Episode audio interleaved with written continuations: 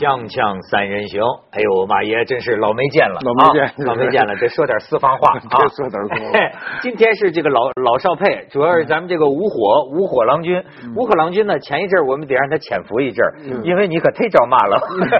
哎，我发现现在网络上有一个词儿嗯叫招黑体质，嗯。比如说咱们去，比如说赵薇这样的，算不算？嗯。就是莫名其妙，哎，为什么就是他？为什么老是他？嗯哎，为什么老招同样类似的事儿？嗯他们最后归结为，哎，你这个整天在网上的，你就是是不是有一种？你比如说我们上电视的，嗯讲究有一种人叫观众缘儿，嗯就您没有原因。是吧？长得也挺难看，嗯但观众就喜欢。有的人长得挺好看，太难看也不成，真的太难看也不成。是是，那这是会会吓着观众 对。就是说，怎么都没法接受。嗯，哎，你看，我就不知道你说这个所谓招黑体质，吴火，你你你觉得有人有这么一种体质吗？我觉得招黑体质挺好的呀，你招黑说明激起强烈情感，是吧？你在这个爱情片里先先黑完了，最后都能堕入爱河。哎，这是你给你自己，的注解是吧？对 他每次来，上次跟徐老师吵了一架，好家伙，不是，当然其实徐徐老师激动一点更，哇家伙，这这两边我发现非常好，现在真是。挑动群众斗群众，嗯。就是凭你们俩不吵，我们这个节目的微博平常几十个、一百多个，那天六百多个，那个这真知灼见，那是互相坦诚的交流。呃，对对对对对，坦所以诚吵起来就是坦诚。嗯。哎，所以说呢，今天这个这个事儿，呃，你们两个呃老北京、少北京，这都可以说说。嗯就是说，最近这个网络上有时候流行一些无聊的事儿，嗯。但是这无聊的事儿呢，实际上是为了可乐。嗯。就最早啊，有个大张伟，我觉得这也挺神的一个歌手，就是说跟人这个接受呃节目采访啊，说着说着就说我们北京人呐，就喜欢这个摊着，就这这这这这，其实不光北京人，我们河北人也就最喜欢这个。然后他这一弄啊，据说是他起了个头。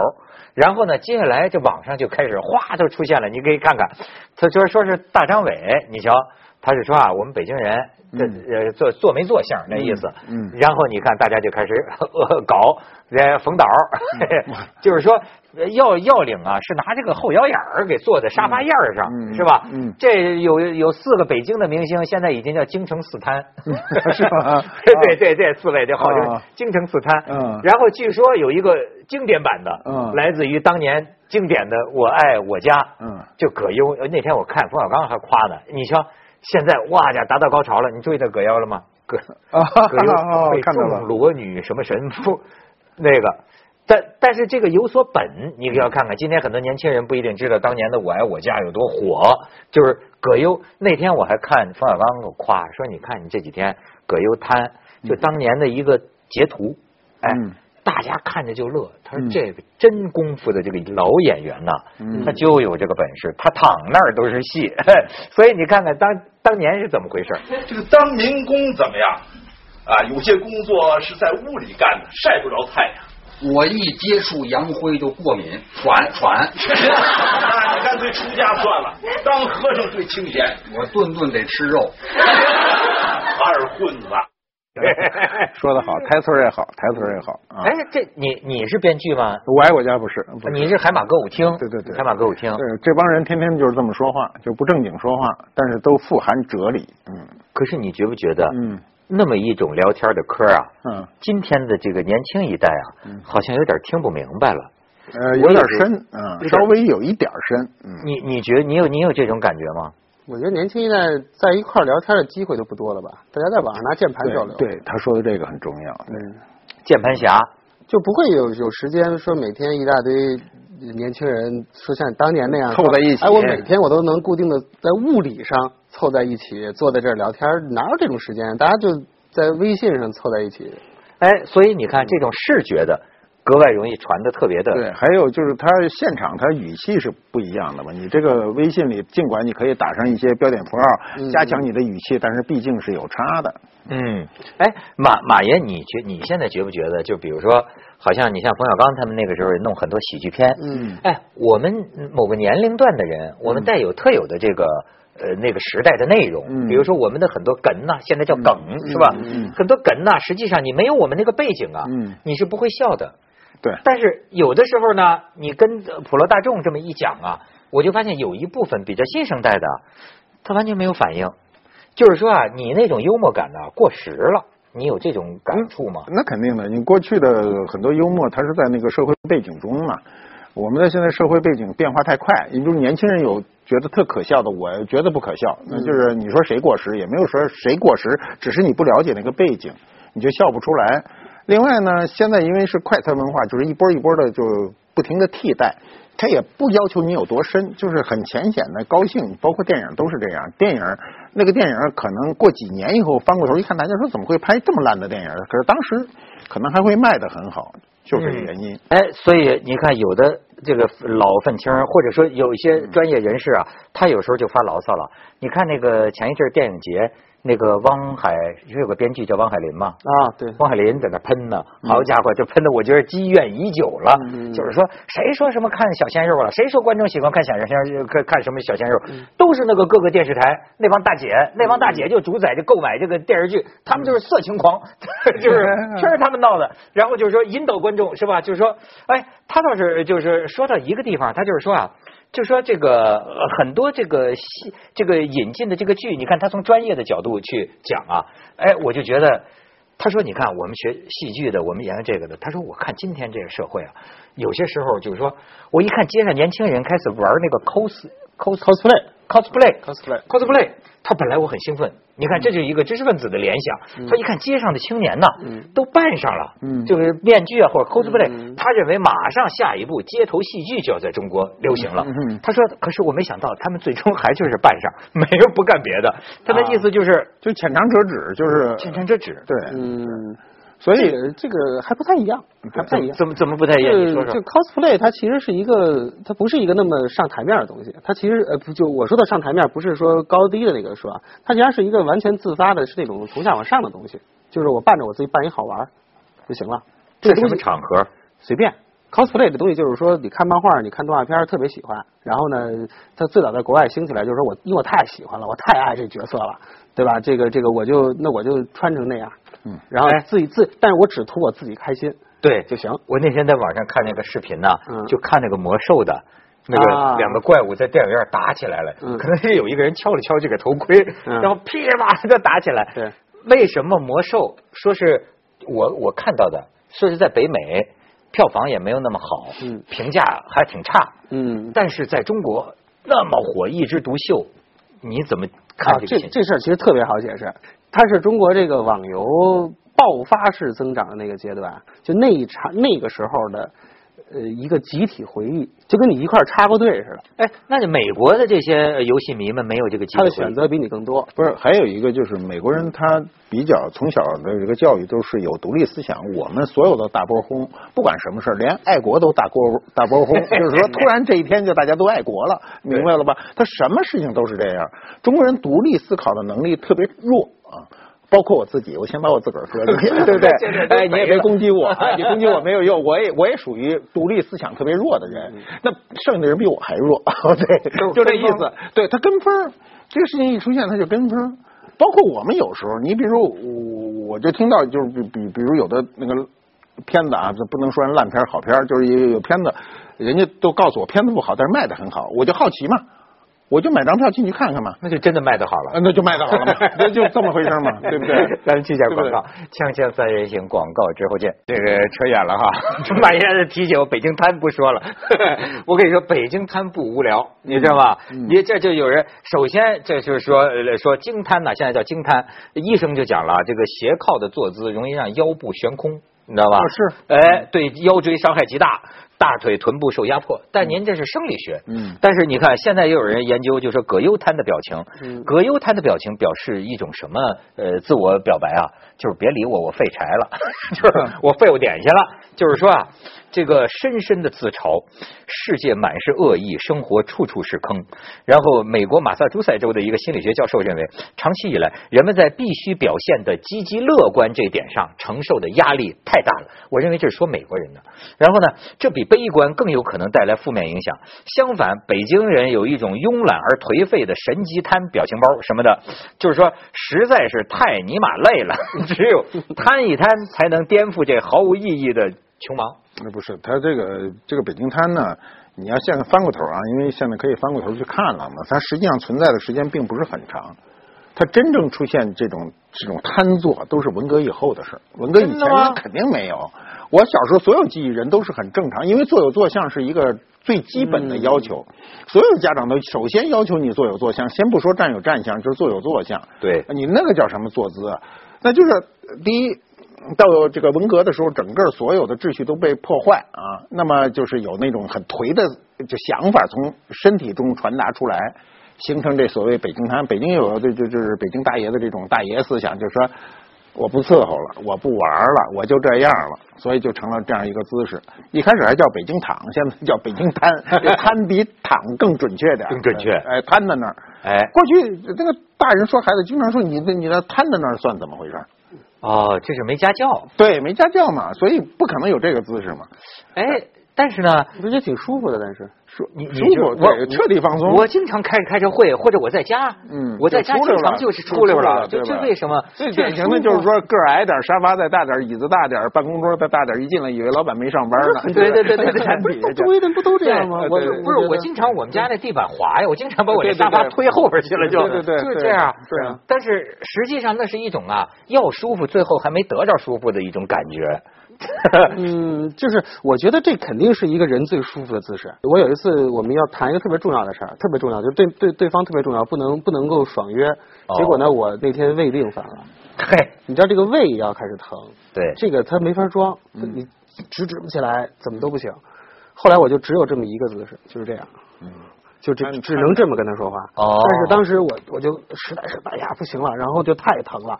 然后呢，后来这个事儿过去很久之后，嗯就是就是都成为朋友了。然后呢，他跟我说，哎，说说那个刘，你那个咱们第一次见的时候印象特别深。他们都是上海的对面，然后他们说说你太牛了，说你那个当时跟我们聊都不都不正眼看我们。后来后来我说不是，当时我胃太疼了，就只有这个姿势，我觉得这个姿势确实很舒服呀有。正骨的功效。啊，就是很舒服，因为你这没有任何负担，你这个重力正好就就是哎，你就能把它全卸到椅子上。哎，您呃您说它还有一个原因，我告诉你，就是就是文革以后开始出现北京滩，还有一个原因跟沙发后来普及有关。哎，原来我们小时候家里都是没有沙发的，没有任何人家里有沙发，只有公共空间。比如那时候，这个去我跟着我爹去到那个大办公室去看，哎，我这怎么有一沙发？觉得坐在沙发上这感觉是不一样的。您对了，您说这个有了沙发，人就容易你说这个明代这个黄花梨这家具，对，你这你怎么看？看一个，他们这给硌上了。对，对，这不可能。对所以它跟沙发后来普及也有很大关系。你看它这个北京滩以后，我看到一个，就是看一个段子，我觉得特有意思，就是这个现在网友的这个创作能力特别强。啊，一个北京滩，你说咱看就说北京滩什么的，这是流行了，突然有人配了一个。按照这个马致远的《天净沙》的小令配的啊，嗯我我我我想想，枯藤老树昏鸦，第一句不动啊，要不然不知道从哪来的。啊第二句叫空调、WiFi、西瓜，然后葛优同款沙发，夕阳西下，呃呃，怎么随便往上一趴，大概是这个意思。夕阳西下一趴呃，随便一趴，就是，哎，我觉得他这种创作能力。嗯，就是现在网友的创作能力，有时候确实能给你一种很欣慰的感觉。就这么一个话题，对不对？北京滩，而且后来我就说这事儿多少有点冤吧，怎么都弄到北京人脑袋上来了啊？就是好像是确实北京大爷也容易 瘫。刚才你放那片子的时候，我看那个呃冯小刚那那那一下子，我还忽悠一下，我想别拍我一张，我有时候也经常那姿势。经常这样。你坐在沙发上坐坐着就出溜了。对，其实这次这事儿，其实我最我这事儿就我最早看到这事儿，我觉得特别逗。但是因为我确实说也全这样，但是我一直我其实我以前没有注意过，是只有北京人这样吗？肯定不是，肯定不是，我就喜欢这样。我就觉得大家很多人都是北京的。我河北石家庄的行吗？我河北是北京，北京现在稍微一大点就就都算对对对，都是我们围着的嘛，就是。但是我跟你讲，这事儿还真是就是北京，上海人不这样。上海人讲究，哎，上海人你要是这么摊着，那那成什么了？真是啊！上海连黄牛都不摊着，都是绷着，你知道吗？没错没错。北京人摊，这确实有这个说法，就懈。懈懈要放松，哎，懈松，要说是不是农北京人还是残存着一点农农业文化的？呃，有可能。你比如我，我记得哈，我现在就是回想，呃，那时候在编辑部，编辑那时候我们那时候在编辑部，编辑部都是很严肃的地方，全是什么知识分子一堆一堆的哈。对。那很多就是现在大作家，咱别说谁啊，到门口以后，咣当就靠那个门框上，就是没地儿摊就摊门框上跟你说话，这很正常。哎。这这个就没有主心骨啊。对对对，他他不是站着跟你说话你跟他跟那个地方的，让我举个例子，就比如早十年前，原来在因为那会儿去日本，在机场说你怎么分辨日本人和那个中国人，对吧？包括留留留，就是常年在日本生活的中国人，就是能看出来。这几年越来越难了，就是就是早几年特别容易就能看出来。其实后来我总结，就是你看他的那个仪态，就是就日本人他有一个特点，我觉得就是他可能还有一些他的这个就是说站有站相的这种从小的这种教育，就是你要正坐呀或者什么呀。所以你看你观察那个日本人，你看甭管他走路什么的，他那个身体实际上他没有相对位移，哎，他的那个就是他的他的这个所有的关节之间他都是绷着的，然后呢他要所以他他的动作特别大。他他比如他跟你握手，他表示感谢或者什么的，哎呀，什么特别感谢，什么什么丧，刘丧特别感谢，然后呢，全都是动作很大，然后呢，所以你看日本电视剧或者日本电影，早年间就看，就有的时候你会觉得，哎，他怎么这么做作，动作这么大？但其实你到了日本，你觉得，你看他们就是这样的，他就他很夸张，他这他成成成习惯了。对他一说这，我一硬我就想起一个事儿，就那回把我给整的很难受。他一说我就想起来了，嗯，是一个咱们的摄影代表团跟日本的这个摄影的泰斗们座谈。你想想，日本那帮人啊，上来以后，第一着装比我们正规，全是西服领带，特正规。坐那儿啊，那个那个摄影家七十多岁了，从头到尾我印象深刻啊，这腿往前前伸的，一连弯都不打，就这样，对绷着呢。对对对。好家伙，这俩钟头，我就想绷着吧，我绷不住，一会儿这腰就不受不了了。对你得摊但是这边这摄影家全穿一大背心儿，那摄影背心儿挂着全摊在那儿，一堆摊的。我就不知道人日本人心里怎么看咱们这些人，这些人就是越来越没相。我是从头到尾提溜着，还自个儿警告自己，还都坚持不下来。那我真是对老头极为佩服，就俩小时这么绷着跟你说话，什么事儿都没有。就我咱们接下广告，锵锵三人行广告之后见。刚才想起什么了？就我印象特别深，有一次我们在日本，黑泽明的那个呃是长子吧，应该他经营一个酒馆，那里边好多都是他原来的那种电影道具啊。有一次在他们那儿，就是也是他们邀请，然后吃饭顺便谈事儿，我记得特别清楚，就是。所有日方就是就是马爷说这种，但是比比您那画面还强烈，为什么呢？那屋里有盔甲，嗯，全是那个就日本日本他那个习惯，他那个舞剧他是要放起来的嘛，嗯就是那个都是在那个什么乱啊、影子武士啊，黑泽明原来拍的那些片子里面的道具，然后呢就是道就是原道具一比一的，然后他就都摆在那个像古代的那样摆在那个厅的那个四角啊或者什么的，然后那些那些那个跟我们的那些日本老头儿，甭管是老头儿年轻人，人家全都是这样，就你觉得他跟那盔甲是融为一体的。哎，真是。我们这边就那也融为一体。我们这边我们这边就摊为一体，一摊融为一摊。我们这边人这边啊，后来看照片说，基本就是《西游记》了，西游记。就是就是《西游记》了，就是什么奇形怪状都有，因为你也坐不住，在那个他榻榻米上你也坐不住，哎，我对坐不住，对坐不你没有那很疼的，那个正坐，咱们从小没已经没中国人坐不住，没有就练坐跪在对那儿，你受不了。其实你知道这关系到一个什么？你的身体啊，对于不舒适和疼痛的忍受程度。嗯，这里边有就是要说有一个学术的词儿啊，叫对身体的规训。嗯，你看，要不说你上次跟徐老师吵架，徐老师有一次讲的挺有意思。他说他说他说他到香港，他发现啊，香港的小孩儿乃至于说英国的小孩儿啊，不穿开裆裤。嗯。他说你那你小我从小时候都穿开裆裤。嗯。就是啊，你知道他从这儿我你不我现在减肥都有这个感觉，我们这个河北人这个肉啊，因为我整天在香港，这个河北人没关系，不是不是，你听我跟你说啊，就是说我们就是啊舒服没够，我们有这么一种，也不知道怎么回，你看这个香港人啊，哪怕是个胖子，他呢。裤腰带紧的，裤腰带系得紧紧的。你像我呀、这个肉收不住啊！你看我现在就已经是松紧带了，嗯。就是说我绝对不容忍我哪儿被箍着，就是除非我是，所以我为什么最不喜欢上台？因为上台就得穿西装，就得箍着，一下台我赶快脱。嗯我平常生活里啊，就得是。就是没一个地方不能让我舒服的，哎，我就觉得这是我们一种河北人，呃，我我就我这跟河北人没关系，这是北京您您您个人不是不是吗你不也这样吗您您在我们北京的习惯是吧？对对对，您看是就像你说的，上海人、南方人他们好像还稍微嗯讲究呃呃是扎扎的紧一点。南方都绷着。我老佩服，你看，你像比如文道，那长得也不怎么样的模 样，不是还还行哈。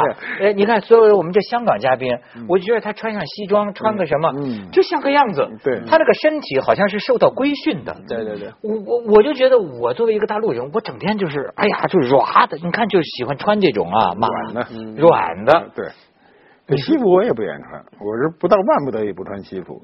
就首先一上来肩就觉得有肩了，就是平时咱不知道肩在哪儿，哎你歇着嘛，你一架起来你就觉得不舒服嘛。而且呢，你站不住。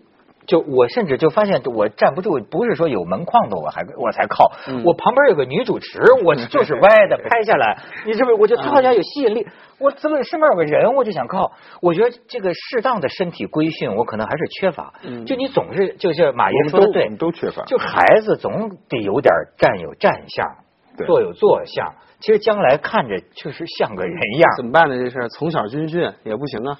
这个是军训已经晚了已经不啊行。你光靠军训那两天肯定不行，要不然你就长时间当兵。你看当兵的人，呃，如果当个五年十年兵，他一出来站站那就不一样，他说话跟你就不一样。你看咱们仨北京的，基本上都是哪儿这样就很哪儿有椅子全移哪儿。对你老北里边你像我们有有的我嘉宾人大学教授，我这么着跟你说话，这 对我这 哎，人有教授就一直这样，你看他锵锵啊，就是这样啊。嗯人那就是人家的舒服，人家没有不自然。嗯，对他，我我他从肯定内心他得他从内心得得能够不把这事儿当痛苦。我说我绷着来着，我我绷十五分钟以后就开始痛苦了，然后内心就开始纠结，说我说你看他们那人的德行，你看人家这样，我不能给中国人丢脸。可是问题是那些所有人都把脸都丢尽了，你知道吗？我在那儿再绷着也没啥意思，所以就这么也喜欢这样，这样也是哎也贪。就是身体的这个规训呢，是种古典，嗯是古风。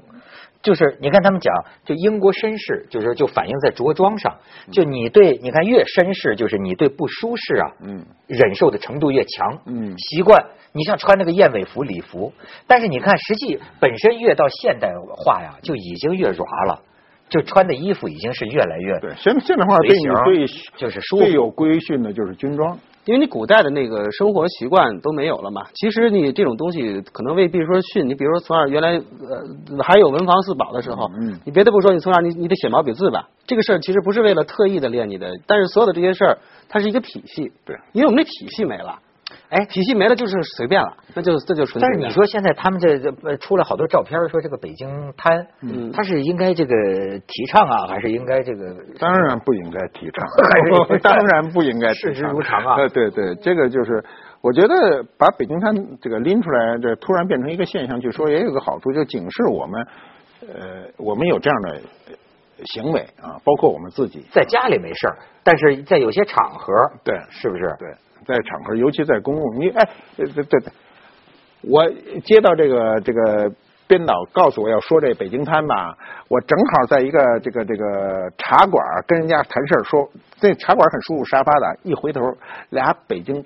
大姐瘫在那儿呢，大姐瘫着的女的，我天哪就特难看，卡上这腿对了 对，她就我发现女的瘫比男的瘫还还难看，为什么呢？因为这个文化决定的，因为你觉得 这个女人总归，呃女女人总归也多少有点收敛。你看男人公共场合叉着个腿什么都没事，你看女的要是叉着腿，她就不好看，对对对对，不好看。先不说别人有没有联想，她就是不好看。我觉得反正就这事儿，你想搬也很难了。然后呢，其其实美国人也都挺随便的。但美国人像这么赖的姿势，你很难大大面积的看到。这么赖，这姿势有点赖，你觉得赖吗？怎么不赖啊？呃，不是，我觉得还是分场合。你说前一段时间是那叫什么蹲？我其实我上回跟马爷聊蹲的时候，我们俩说过这个问蹲了吧？题。这个问题对上回是蹲，蹲，上回我我我上回跟您蹲，就是就是我不记得就是是什么地铁蹲，地铁蹲，对对不对？说蹲。蹲，这是对民族的啊，就是我们慢慢来，慢慢恢复，就是民族的这种气质还是应该有的，就是最起码在公共场合啊，尤其就我刚才说的，双方都是以一种半学术的状态去对话的时候，你全瘫在那儿，肯定是不行。对对我方教授全是一摊啊，不是，那当时我只祈福就是别有人在打呼噜就行了，因为一瘫一舒服就睡着了，你知道吗？哎，它是一种，它是你绷不住的，就是它是你，因为你太习惯了。对，就是你的自然状态，就是说，其实到那个时候，可能这会都开了一个小时了，完了你突然醒悟说，哎，我这个是不是有点失礼？但其实完全是你发自内心的，你已经习惯了，就是这样，没形状。其实就是我特别羡慕这些这样的一些人，就是他随处能舒服。哎，在大街上都能睡着，这我就太羡慕了。这有的人说，哎，我打个盹儿啊，这着了，你们聊着。那是地位没有社会地位可以在大街上睡着，有地位的人大街上都睡不着。这 你看哪国元首在大街上睡着？元首没机会上大街。对，埃尔多安，埃尔多安才睡着。好家伙，这北京滩就聊了一集啊！这好玩嘛？这哎就现在这个就这种话题最有